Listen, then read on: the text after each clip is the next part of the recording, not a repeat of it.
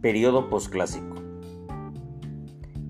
El periodo posclásico fue la última etapa de esplendor de las civilizaciones que habitaron lo que hoy conocemos como México y parte de Centroamérica antes de la conquista española. Este periodo comenzó en el año 900 después de Cristo y finalizó en 1521 con la conquista de la Gran Tenochtitlán por parte de Hernán Cortés. En este periodo finalizó la historia precolombina mesoamericana y comenzó otro periodo de la historia mexicana.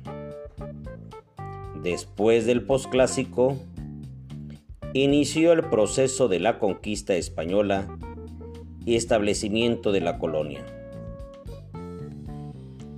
Algunos antropólogos afirman que comenzó en el año 750 después de Cristo.